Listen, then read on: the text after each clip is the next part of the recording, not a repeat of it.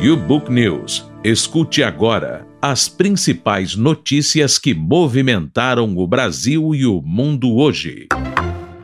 Bolsonaro demite Alvim da Secretaria da Cultura após polêmica sobre ministro nazista. Tribos da Amazônia entram na era digital para defender cultura e floresta.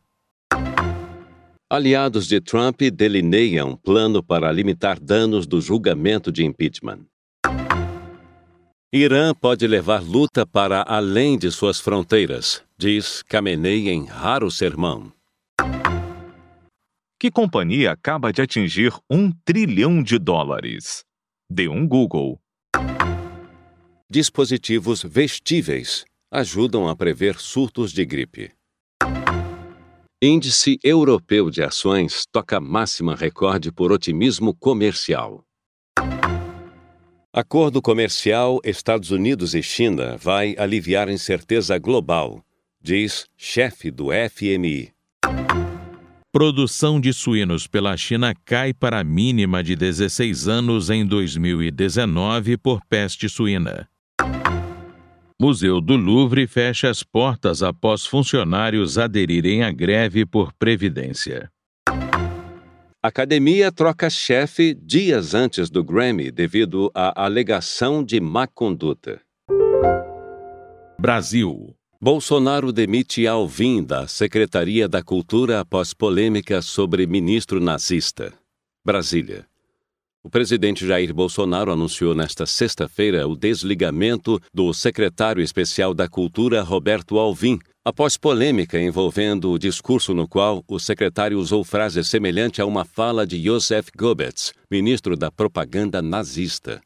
Em nota, o presidente classificou de infeliz a declaração de Alvim e disse que sua permanência no cargo ficou insustentável.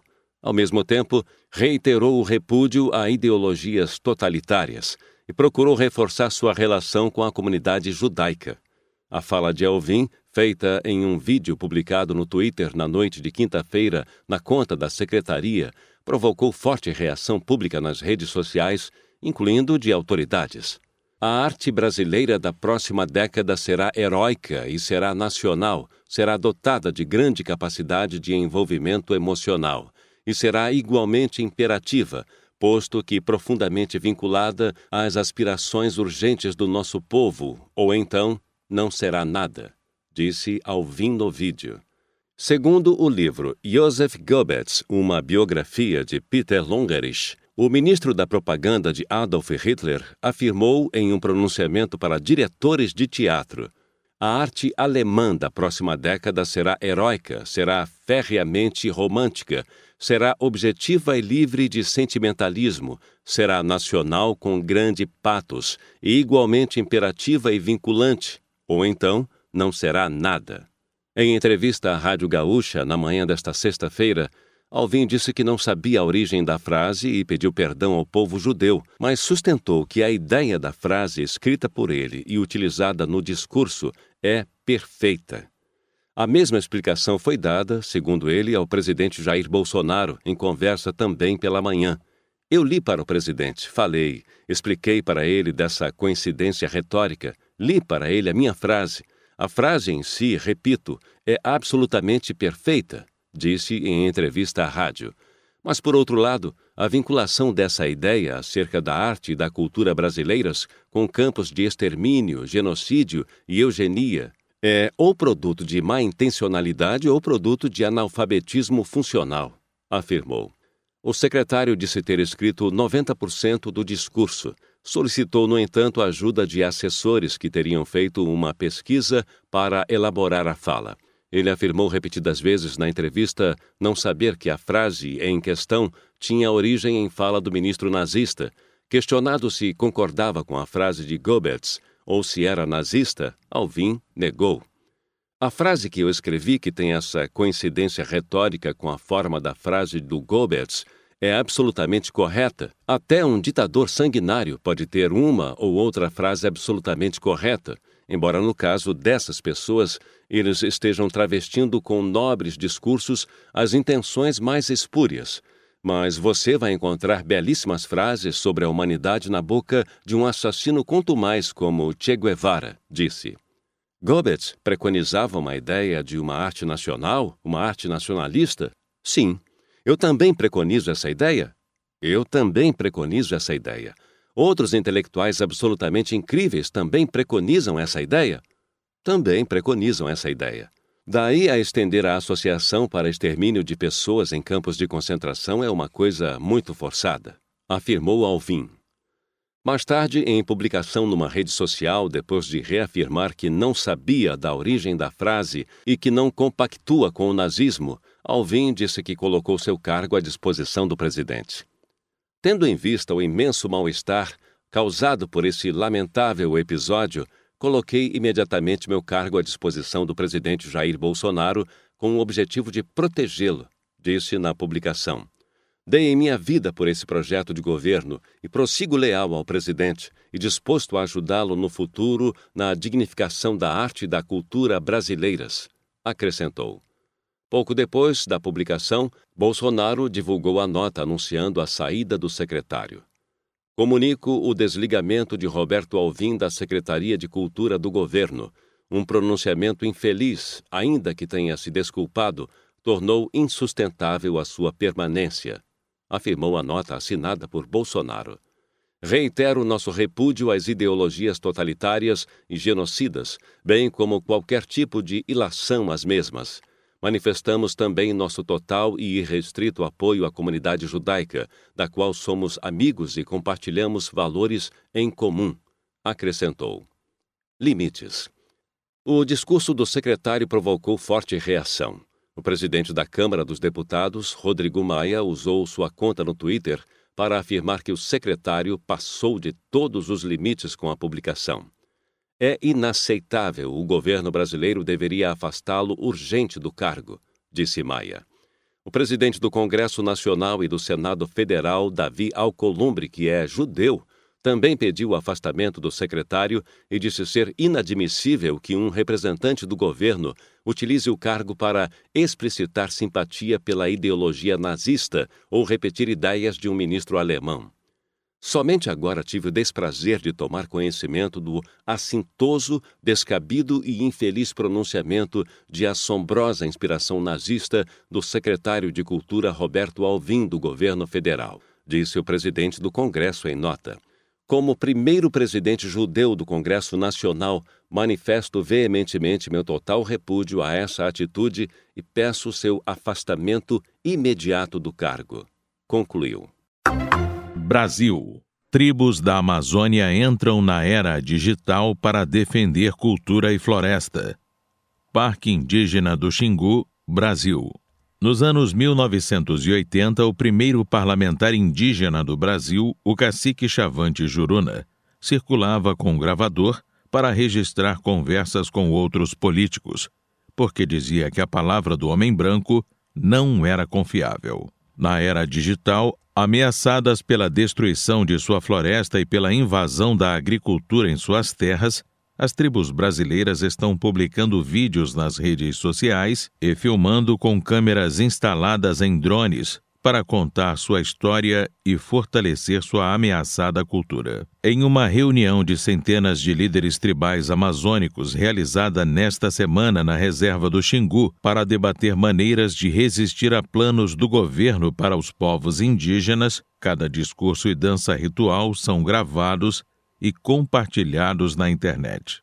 A mídia índia, uma rede que se classifica como a voz do povo indígena, publica notícias e imagens no Instagram e podcasts no Spotify para ajudar a manter os 850 mil indígenas do país informados.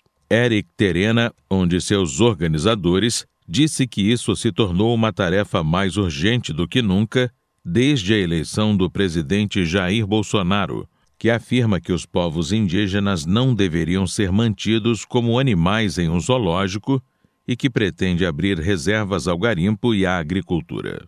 Estamos vivendo sob um governo que usa notícias falsas e mente para prejudicar a população indígena, afirmou. Estamos tendo que lutar contra uma nova colonização recorrendo à etnomídia para contar a verdade sobre nós, explicou Eric, membro da tribo Terena. Bolsonaro diz que seu plano para desenvolver a Amazônia tirará os povos indígenas da pobreza. Ambientalistas alertam que isso acelerará a destruição da maior floresta tropical do mundo, que é uma defesa contra a mudança climática.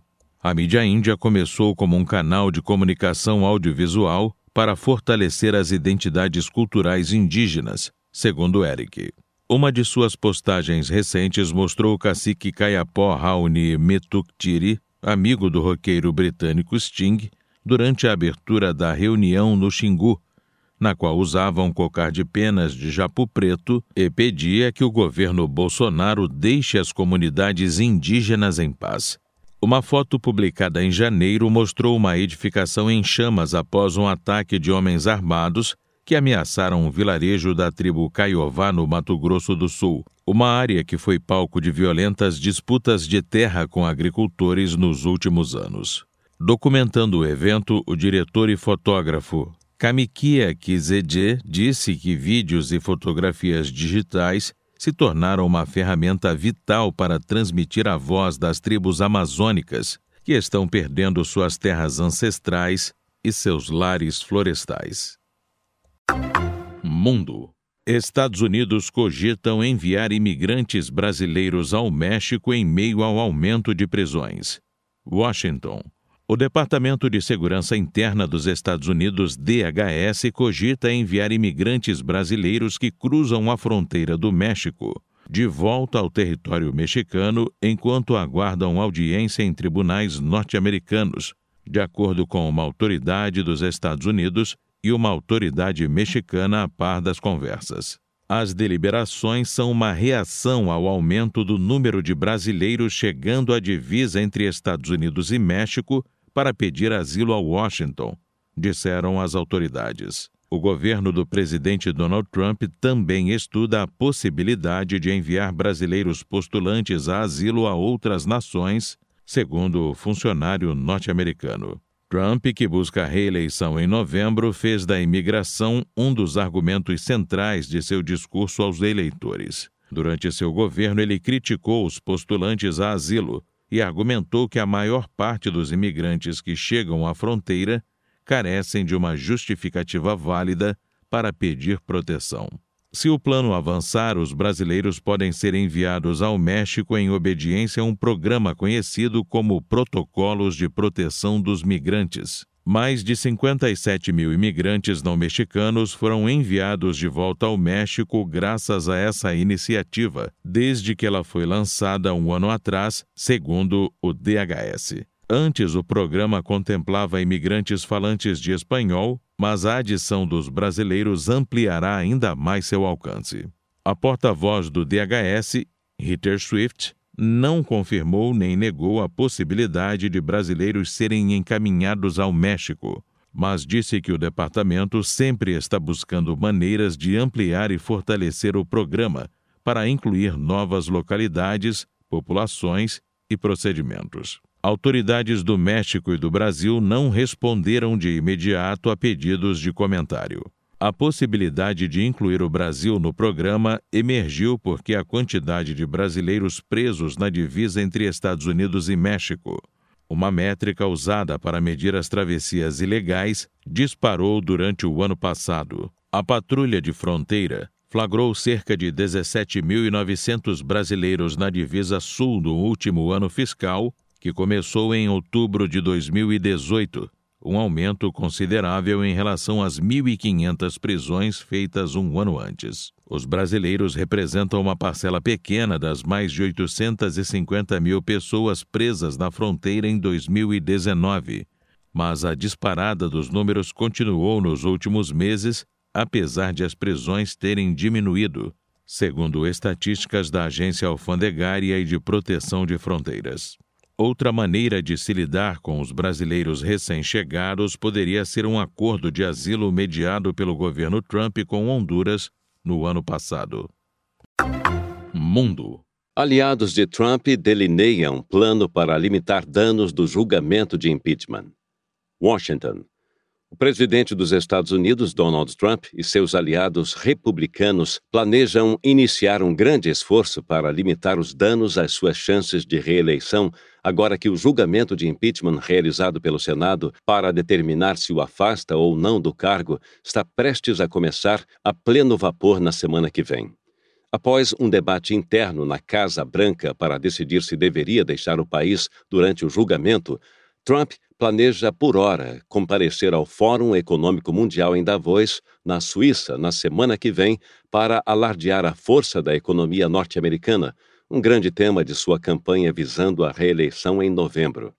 A Câmara dos Deputados, controlada pelos democratas, acusou Trump de abuso do cargo por pressionar a Ucrânia a investigar um político rival, o ex-vice-presidente Joe Biden e de obstruir a investigação do Congresso sobre sua conduta. Trump nega irregularidades e acusa os democratas de um esforço partidário para anular sua vitória eleitoral de 2016. O julgamento no Senado, sob comando republicano, dificilmente levará ao afastamento de Trump, já que nenhum senador de seu partido expressou apoio à ideia, mas os democratas terão um espaço inédito na televisão nacional durante um período de semanas para argumentar ao povo norte-americano que ele é indigno da função e não deveria ser reeleito. Conscientes disso, pessoas do entorno de Trump delinearam planos para apresentar uma narrativa diferente sobre um presidente responsável por uma economia forte que é uma vítima inocente do empenho de seus oponentes políticos para minar sua presidência. Uma aparição em Davos pode proporcionar uma visão poderosa de um presidente devotado ao trabalho em meio ao tumulto ao seu redor. Alguns conselheiros se pronunciaram contra a viagem, sentindo que a participação de Trump é desnecessária, disse uma fonte a par das deliberações internas mas lhe permite estar na arena mundial fazendo um discurso importante sobre a economia em crescimento que ele ajudou a criar com suas políticas, enquanto os democratas continuam forçando esse impeachment fajuto, disse uma autoridade da Casa Branca. Em casa, os amigos e aliados de Trump, o Comitê Nacional Republicano, sua campanha de reeleição e outras organizações pró-Trump entraram em clima de batalha usaremos todo o recurso disponível à campanha para responsabilizar os democratas por seu impeachment puramente partidário, disse a porta-voz de campanha de Trump, Erin Perrin. Mundo. Irã pode levar luta para além de suas fronteiras, diz Khamenei em raro sermão. Dubai.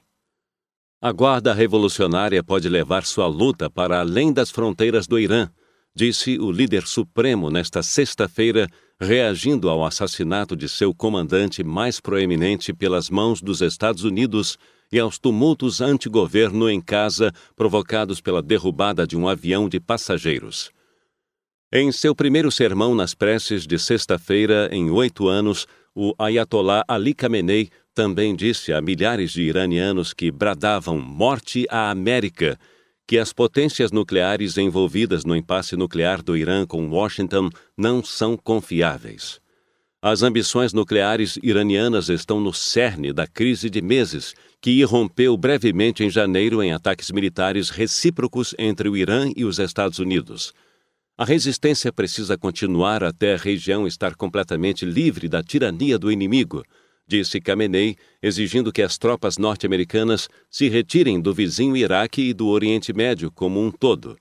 A retirada de Washington do acordo nuclear firmado por Teherã com potências mundiais em 2018 e a reativação de sanções dos Estados Unidos que abalaram a economia iraniana criaram o ciclo mais recente de hostilidades entre Estados Unidos e Irã, que estão em choque desde que a Revolução de 1979, depois o chá apoiado pelos norte-americanos. O presidente Donald Trump ordenou o assassinato de Qassem Soleimani, comandante da Força Quds, uma unidade da guarda responsável pela expansão da influência iraniana no exterior, com um ataque de drone no dia 3 de janeiro. Soleimani criou milícias regionais que Washington culpa por ataques a forças dos Estados Unidos. O Irã reagiu com ataques de mísseis a alvos dos Estados Unidos no Iraque em 8 de janeiro, ferindo, mas não matando soldados norte-americanos. O fato de o Irã ter o poder de dar um tapa em uma potência mundial mostra a mão de Deus, afirmou Khamenei, acrescentando que o assassinato de Soleimani mostrou a natureza terrorista de Washington.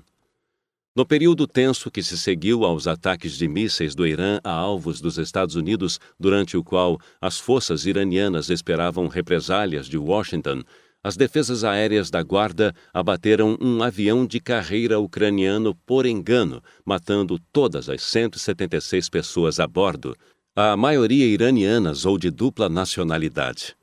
Demorou dias para a Guarda, que responde diretamente a Khamenei, admitir o erro, embora um comandante tenha dito que informou as autoridades a respeito da causa no mesmo dia. A demora desencadeou protestos em todo o Irã, alguns dos quais foram reprimidos com violência. O representante especial do Departamento de Estado dos Estados Unidos para o Irã, Brian Hook, disse em Washington que as ameaças iranianas arriscavam isolar ainda mais o país. Tecnologia. Que companhia acaba de atingir um trilhão de dólares? De um Google. Nova York. A controladora do Google, Alphabet, tornou-se nesta quinta-feira a quarta companhia norte-americana a atingir valor de mercado acima de um trilhão de dólares. E alguns fundos que detêm ações da companhia questionam-se se não chegou o momento de embolsar os ganhos. As ações da Alphabet acumulam valorização de quase 17% nos últimos três meses, superando o rally do SP 500 por uma margem de 6 pontos percentuais. Os papéis encerraram nesta quinta-feira em alta de 0,8%, cotados a 1.450,16 dólares. Com o movimento desta quinta-feira, a Alphabet junta-se a Apple, Amazon.com e Microsoft como as únicas empresas dos Estados Unidos a atingirem valor de mercado de 1 trilhão de dólares. Vou conseguir dobrar meu investimento na ação a partir de agora? Não tenho certeza sobre isso, disse Kevin Landis, gestor de portfólio da First Hand Funds, que não ampliou apostas na empresa desde o primeiro trimestre do ano passado. Apesar das preocupações, muitos investidores estão achando difícil vender. A escalada de 28% das ações da Alphabet e a performance de outros papéis do setor que tiveram firmes ganhos em 2019 dificultam para muitos justificar corte em exposições. Ernesto Ramos, gestor de portfólio do PMO Large Cap Growth Fund, manteve as ações, apostando que a exposição da Alphabet à publicidade online vai acabar justificando seu valor de mercado acima da média. As ações da Alphabet estão sendo negociadas a múltiplos de 26,6 vezes o lucro futuro, ante média de 18,5 vezes das empresas que compõem o S&P 500. A Alphabet deve divulgar resultados do quarto trimestre em 3 de fevereiro. No último balanço, a empresa decepcionou estimativas de analistas para o lucro em cerca de 1,7 bilhão de dólares, embora tenha superado as previsões de receita. Tecnologia. Dispositivos vestíveis ajudam a prever surtos de gripe. Londres. Um estudo dos Estados Unidos afirma que dados de ritmo cardíaco e de sono recolhidos por dispositivos vestíveis como relógios inteligentes podem prever e alertar autoridades de saúde sobre surtos de gripe de maneira mais precisa que métodos atuais. O estudo usou dados de mais de 47 mil usuários de relógios Fitbit em cinco estados dos Estados Unidos os resultados foram publicados no periódico científico The Lancet Digital Health e mostram que, com os dados do dispositivo, previsões sobre surtos de gripe podem ser melhoradas e aceleradas. A Organização Mundial de Saúde estima que cerca de 650 mil pessoas no mundo morrem de doenças respiratórias vinculadas a surtos de gripes por ano. Métodos tradicionais levam até três semanas para a detecção de novos surtos, o que significa que as respostas, como disponibilização de vacinas e campanhas de prevenção, frequentemente levam muito tempo para serem acionadas. A resposta mais rápida a surtos de influenza pode prevenir disseminação e infecção, e estávamos curiosos para saber se os dados do sensor podem melhorar o acompanhamento em tempo real disse Jennifer Radin, que liderou o estudo no U.S. Scripps Research Translational Institute. Estudos anteriores que usaram dados de múltiplas fontes, como Google Flu Trends e Twitter, tiveram sucesso variado. Em parte porque é impossível separar o comportamento das pessoas com gripe das pessoas que buscam online sobre ela em momentos de campanhas de divulgação de alertas de prevenção, disseram os cientistas. Rosalind Eggle, especialista em saúde pública da London School of Hygiene and Tropical Medicine, afirmou que a pesquisa indica que as pulseiras de acompanhamento físico são promissoras como uma ferramenta de acompanhamento de doenças. Mas ela afirmou que mais trabalho é necessário para se medir o quão confiável são estes dados ao longo do tempo, quão específicas são estas medições para a gripe e quão representativos são os usuários do Fitbit entre toda a população. Negócios Índice Europeu de Ações toca máxima recorde por otimismo comercial. O índice de referência do mercado de ações da Europa fechou em máxima recorde nesta sexta-feira, após o comissário de comércio da União Europeia, Phil Hogan, adotar um tom positivo sobre as negociações com Washington e com otimismo sobre sinais de resiliência na economia da China. O índice FTS Eurofirst 300 subiu 0,95% a 1.660 pontos, enquanto o índice pan-europeu Stock 600 ganhou 0,96% a 425 pontos, marcando a melhor semana desde 20 de dezembro. Hogan disse na quinta-feira que teve uma boa troca de pontos de vista com o representante comercial dos Estados Unidos, Robert Lighthizer, em Washington, ressaltando o desejo de Bruxelas de negociar soluções para várias disputas abertas de comércio entre os Estados Unidos e a União Europeia. A reunião é um passo à frente na abordagem de questões de longa data, como um imposto digital francês e subsídios a aeronaves ela também se somou ao otimismo dos investidores depois que os Estados Unidos e a China assinaram um acordo comercial provisório na quarta-feira. Sinais de melhora na economia chinesa após dados do PIB em linha com a expectativa e números fortes de produção industrial também ajudaram o apetite por risco, com a expectativa de que a demanda acelere na China em 2020. Em Londres, o índice Financial Times avançou 0,85% a 7.674 pontos. Em Frankfurt, o índice DAX subiu 0,72% a 13.526 pontos. Em Paris, o índice CAC 40 ganhou 1,02% a 6.100 pontos. Em Milão, o índice FTSE-MIB teve valorização de 0,84% a 24.141 pontos.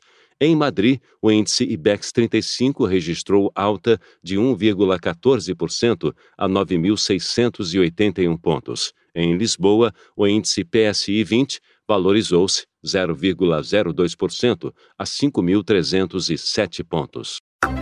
Negócios Acordo comercial Estados Unidos e China vai aliviar incerteza global, diz chefe do FMI.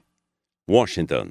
A assinatura da fase 1 do acordo comercial entre os Estados Unidos e a China reduzirá, mas não eliminará a incerteza que prejudicou o crescimento econômico global, disse nesta sexta-feira a diretora-gerente do Fundo Monetário Internacional, Kristalina Georgieva.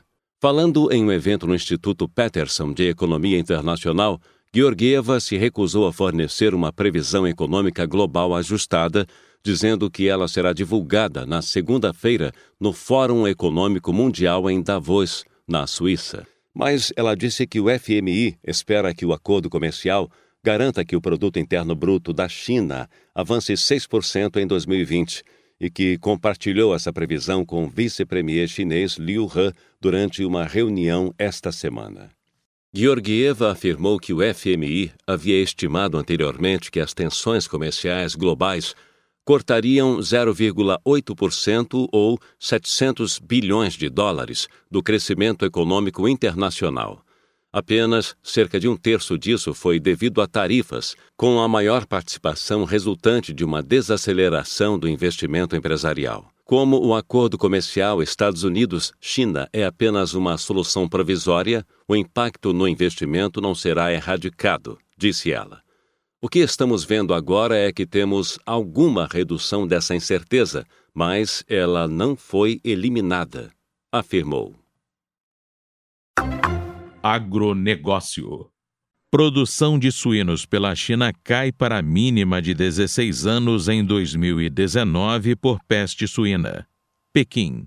A produção de carne suína da China em 2019 caiu para uma mínima de 16 anos, mostraram dados oficiais divulgados nesta sexta-feira, após a peste suína ter dizimado milhões de porcos no principal produtor do mundo. A China, que também é o maior consumidor mundial de carne suína, produziu 42,55 milhões de toneladas de carne no ano passado, uma queda de 21,3% em relação a 2018, e a menor produção desde 2003, segundo dados de Agência Nacional de Estatísticas.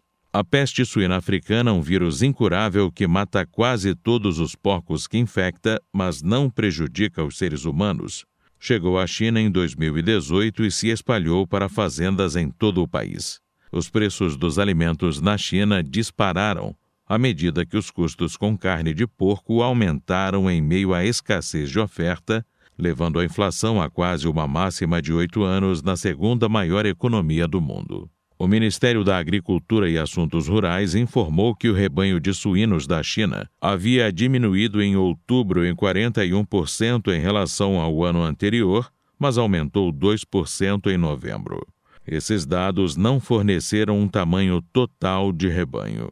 Na sexta-feira, a agência de estatísticas disse que o rebanho de porcos caiu 27,5% em relação ao ano anterior para 310,41 milhões de cabeças no final de dezembro. Isso é superior aos 306,75 milhões de cabeças registrados nos primeiros nove meses do ano. Alguns analistas e especialistas do setor contestaram o número oficial do governo sobre o tamanho do rebanho, acreditando que o declínio foi maior.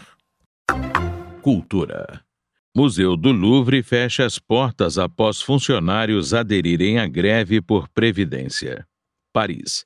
Turistas foram impedidos de entrar no Louvre nesta sexta-feira enquanto funcionários em greve bloqueavam a entrada do museu mais visitado do mundo.